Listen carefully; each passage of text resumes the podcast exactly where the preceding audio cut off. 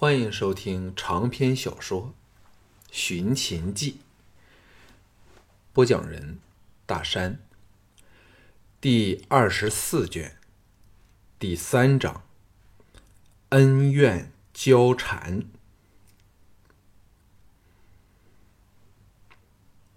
田健先向项少龙致歉，昨晚爽约的事儿，借口是父王忽然身体不适。却不知齐宇等早就泄露出原因，但项少龙当然不会揭破他。除了仲孙龙父子和谢子元外，陪来的还有个态度狂傲、来自姬下的大夫晏相。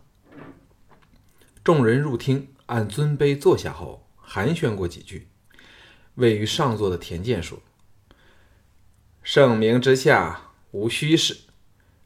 上将军昨晚一刀败退了马成甲，今早又以奇迹劈断了玄华手中的宝剑，令人不得不口服心服啊！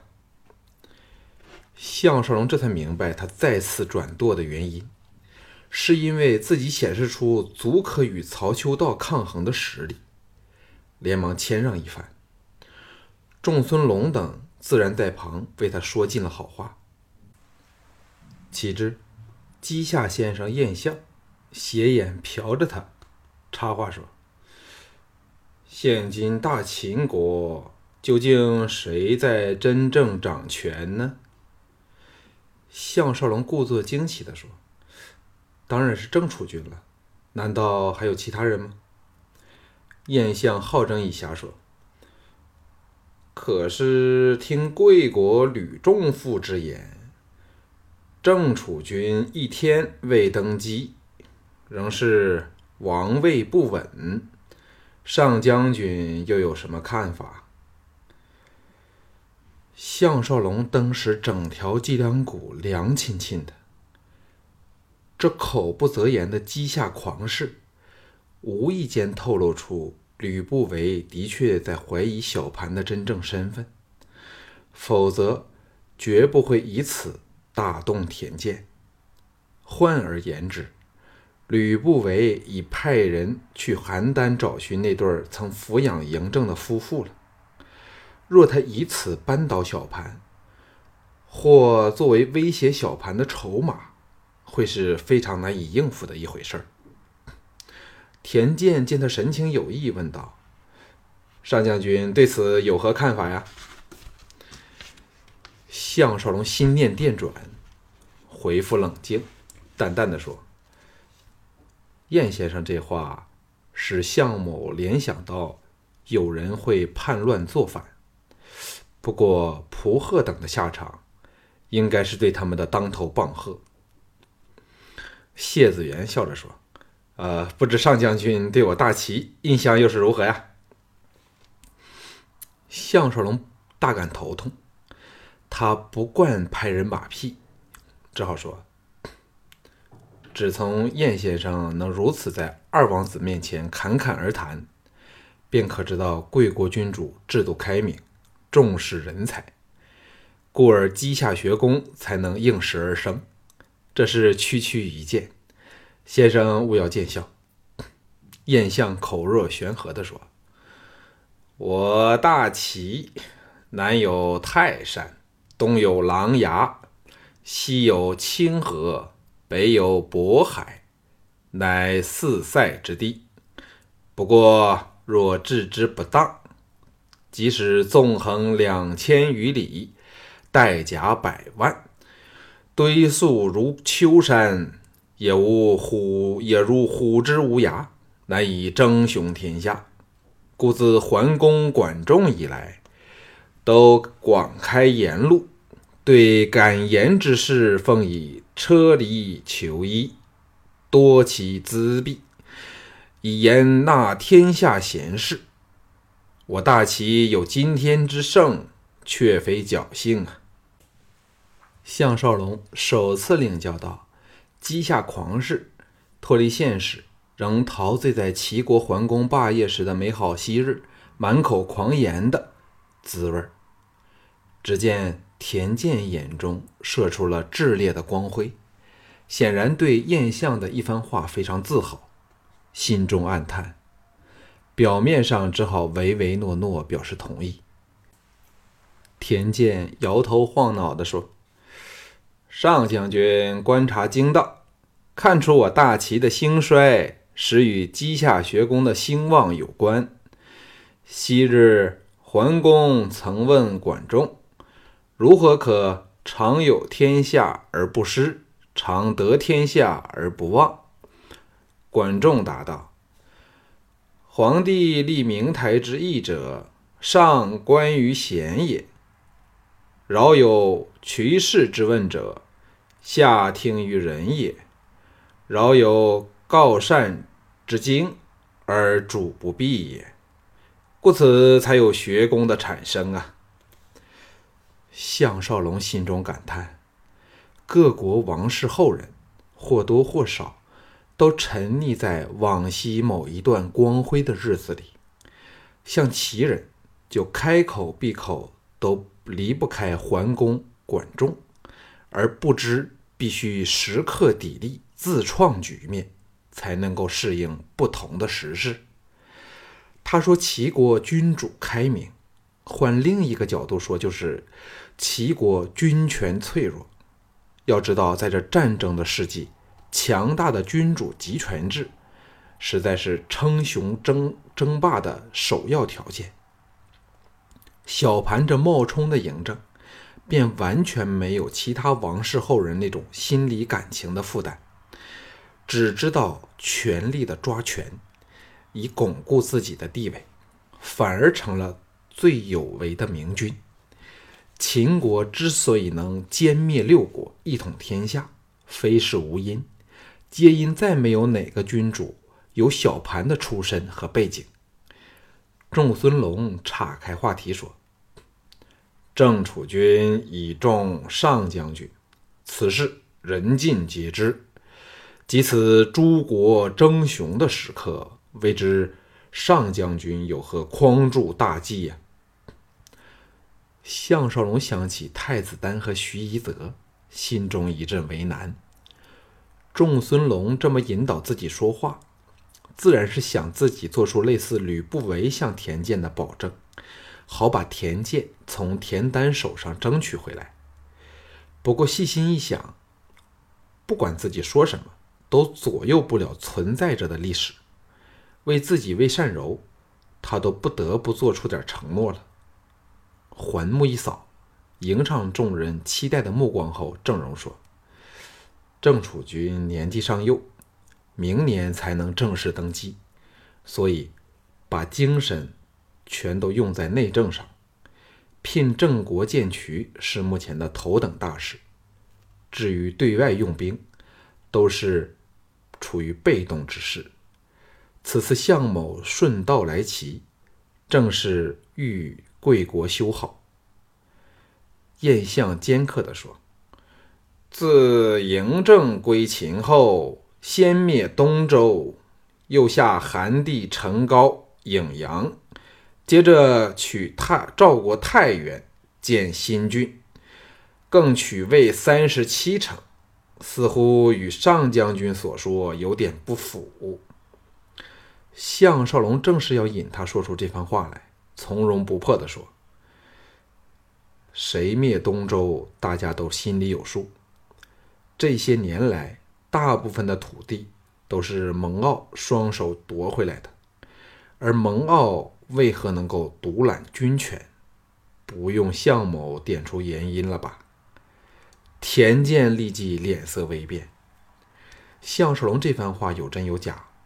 说到对领土的野心，小盘这未来秦始皇比吕不韦有过之而无不及，但因年纪尚幼，自然可以轻易的把责任推到吕不韦这有摄政之名而无辅政之实的重父身上。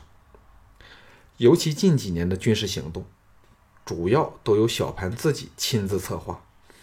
但外人当然不会知道了。燕相倒是坦诚的可爱，点头说：“上将军说的对，田丹是林老糊涂，看不穿吕不韦的本质。二王子该知有所选择了。这么一说，仲孙龙等喜上眉梢，田健却是大感尴尬，干咳一声说：“呃，与上将军一席话。”田健茅塞顿开，嗨，待上将军与曹公比试后，田健在设宴与上将军共叙。大家都再没有什么话好说了。田健走后，仲孙玄华留了下来，介绍派来那群武士中叫姚胜的头，说：“姚胜是这里土生土长的人，上将军有什么吩咐？”尽管让他去做，绝不需经我们再出主意了。又对姚胜嘱咐叮咛了一番，这才走了。项少龙细观姚胜，这个人年在三十许间，双目精灵，长相颇佳，神态又够沉稳冷静，心中一动，说。我想姚兄多替我监视韩闯和郭开两方人马的动静，但切勿让对方察觉了。姚胜恭敬地说：“换我做姚胜就可以了。上将军折煞小人了，此乃小事，上将军的吩咐必可办到。”言罢，领命去了。项少龙趁机回房休息，睡了个许时辰，醒来时。原来韩闯已酒后多时，项少龙心想：这个没有义气的小子找自己，应该不会有什么好事儿又想到他是不能不来，否则只从这一点，已足可使自己对他起疑了。梳洗后往前厅见他，韩闯早等的不大耐烦了，来回踱着方步，见到项少龙，喜道。少龙终于醒过来了。项少龙见他毫无愧色，心中有气，冷然说：“无论多长的梦，总有梦醒的时刻。亏你还有脸来见我。”韩闯色变说：“这究竟是怎么一回事啊？前天龙阳君才拿着言语来试探我，今天少龙你又这么毫不留情的责备我，我韩闯做错了什么事儿啊？”项少龙来到他身前。虎目生威，盯着他说：“若要人不知，除非己莫为。我到稷下宫偷刀的事，就只你一个人知道。”说到这里，眼角瞅到凤飞正要进厅来，挥手说：“大小姐，请回避片刻，我要和这个忘情负义的小子算账。”凤飞见两个人脸红耳热，吓得花容失色的急退出去。项少龙絮道：“若非你通风报讯，曹秋道怎么会收到风声，在那里等着我自己送过去给他试剑呢？”韩闯焦急地说：“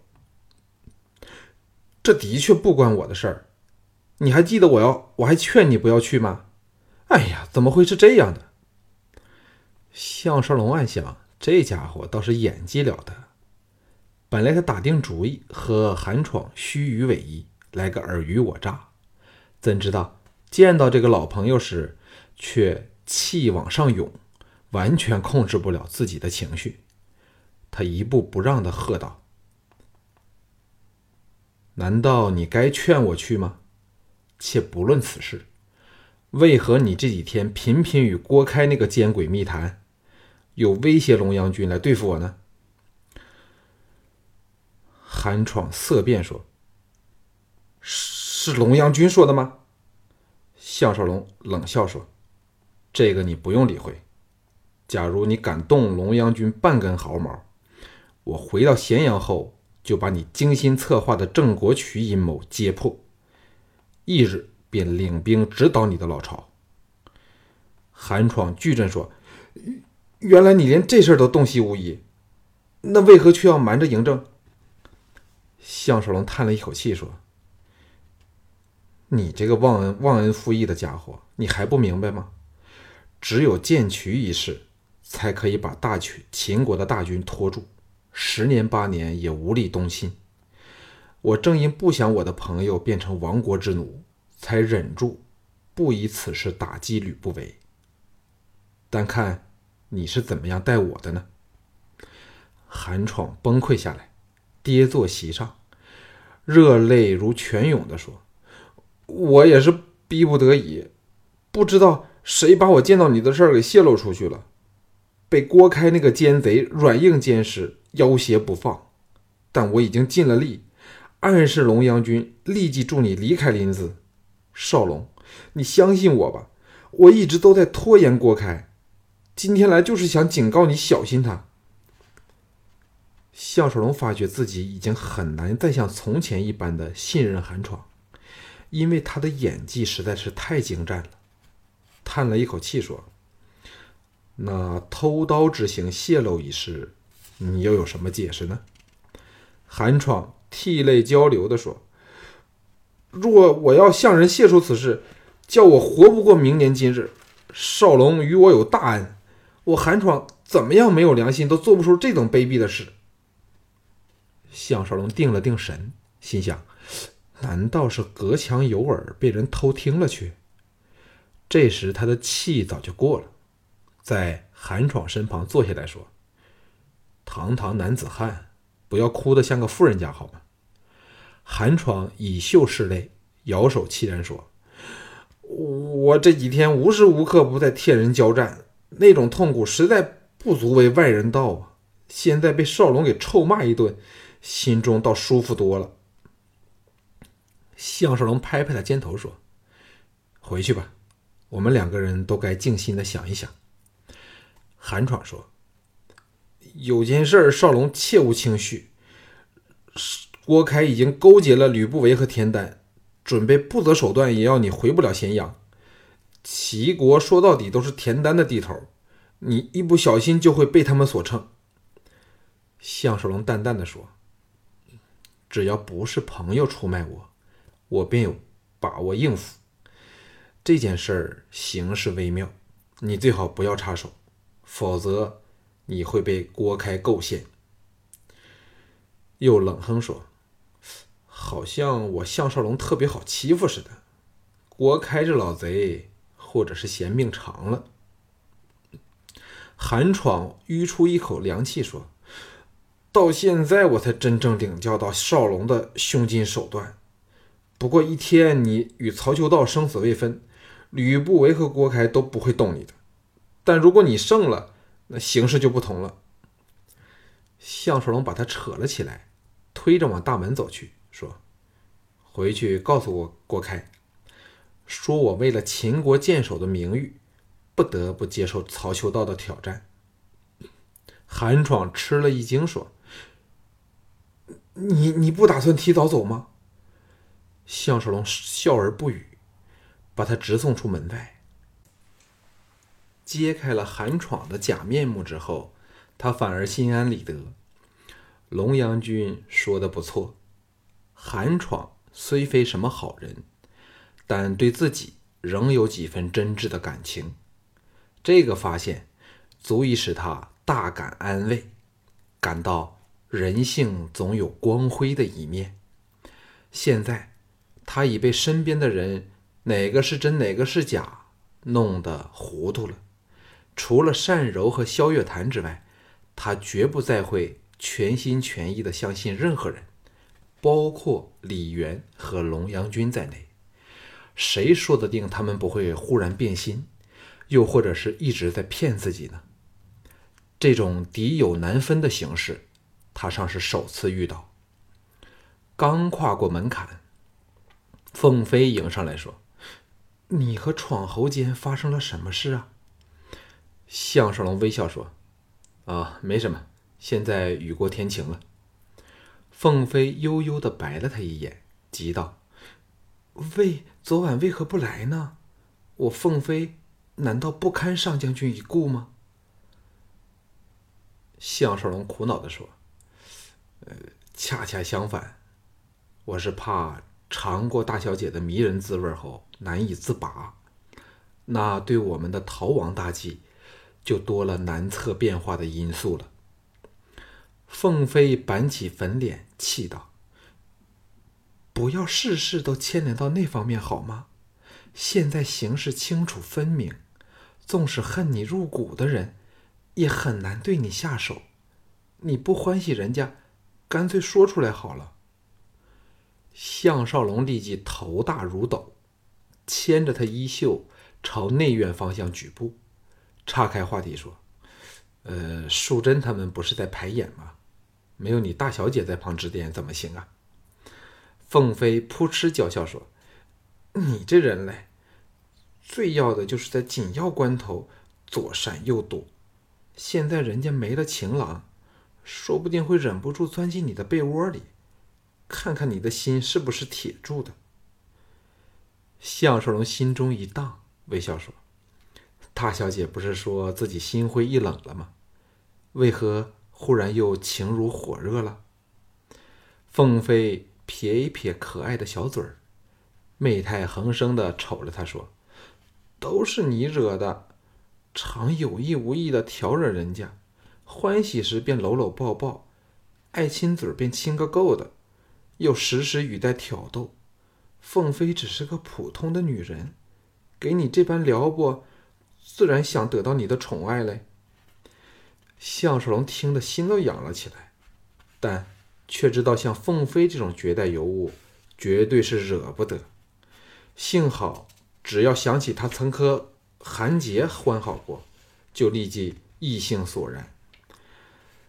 他已非刚抵此地时的项少龙了。过了纯为肉欲也可和女人相好的年纪，凡事都要考虑后果，遂强压下心中的冲动。郑荣说：“像我们现在的关系不是挺好的吗？一旦有了肌肤之亲，便是另一回事了。图使你将来恨我无情啊！”这个时候，来到凤飞归楼的石阶前，他停下步来。秀眉轻蹙的想了半晌，溢出溢出了一丝笑意，说：“上将军说的不错。假设你得了人家的身体后，又不纳凤飞为妾，虽说早有名言，但凤飞心里总是难以释然的。”项少龙见他这么明理，欣然说：“不如我们只限于搂抱亲嘴儿。”哎。凤飞已经一把推开他，狠狠瞪了他一眼，又报以甜笑，这才登阶入楼去了。项少龙刹住了尾随他进屋的强烈冲动，掉头就走。为了避免无谓的争斗，项少龙整天留在听松别院中，不过却避不了诸女的纠缠，其中当然少不了董树贞和祝秀贞。其他如杏月和云娘，也都争相献媚。幸好他立下决心，挨了曹秋道那十招后，立即溜之夭夭。否则这么下去，说不定会一时失控，现身在这个温柔乡里。黄昏时，萧月潭来见他，两个人到园里漫步。项少龙把韩闯来访的事情说了出来。萧月潭色变说：“少龙啊，你实不应该揭穿郑国渠的事啊！这说不定会迫使韩闯下决心要除掉你。”项少龙吓了一跳，说：“不会吧？他当时是涕泪交流，真情流露的呀。”萧月潭叹道：“人就是这个样子。”一时冲动之下显露真情，但当再深思熟虑，便不得不考虑现实的利益。为了国家大事，什么私人感情都得摆在一旁啊。项少龙点头说：“老哥的话总有道理，幸好我不用靠他。仲孙龙现在和我有利益关系，应该比较可靠吧。”萧月潭苦笑说：“这正是我这次来找你的原因。你还记得仲孙何忌吗？他告诉我，今天韩杰带了吕不韦去拜会仲孙龙父子，至于他们谈的是什么，他就不知道了。项少龙愕然说：“吕不韦不怕田丹不满吗？”萧月潭冷笑说：“少龙，你还不认识这个老贼的为人吗？田丹年纪大了，已经不是昔日的田丹了，简直功高震主，身被王室猜忌。齐王之所以要废田生，正因为他对田丹是唯命是从。吕不韦一向是谋事不择手段，什么事儿做不出来呀？”项少龙笑着说：“仲孙龙也不是好人，不过现在我的利用价值对他应该比吕不韦要大得多，他应该不会变心。”萧月潭皱眉说：“不要小觑了吕不韦，他如果没有几分把握，绝不会贸然去找仲孙龙说话。你只要看看仲孙龙是否会主动把吕不韦过访的事情告诉你。”你便可以知道他们是否仍然倚重你了。项少龙心中一震，想起了小盘的身份危机。如果吕不韦向仲孙龙父子透露此事，说不定仲孙龙父子会靠向吕不韦的一方。其中一个问题是，韩杰身份妩媚，有他从中穿针引线。很难说会否出现另一种局面。仲孙龙终是对凤飞野心不改。假若认为自己只是头纸老虎，这只只讲厉害的吸血鬼，可能会把心一横，做出不可预测的事情来。说到底，齐人和其他东方五国都是同一种心态，就是。视他做头号大敌，当年白起令他们惨痛难忘，而他项少龙则是今天的另一个白起，谁不想把他除掉呢？如此一来，他的如意算盘就再也难以打响了，而且还不知道谁人可信。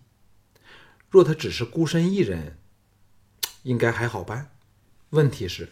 他不能撇下凤飞不理。萧月潭的声音在耳边响起，说：“这两天我们得好好想想了，看看有没有什么办法可以神不知鬼不觉的溜走。”项少龙心知，连这足智多谋的人也要一筹莫展，形势之恶劣，可想而知。看来，唯一可行之计，就是自己一个人先行溜掉，然后。再找谢子元保护凤飞，但他有这样的能力和把握吗？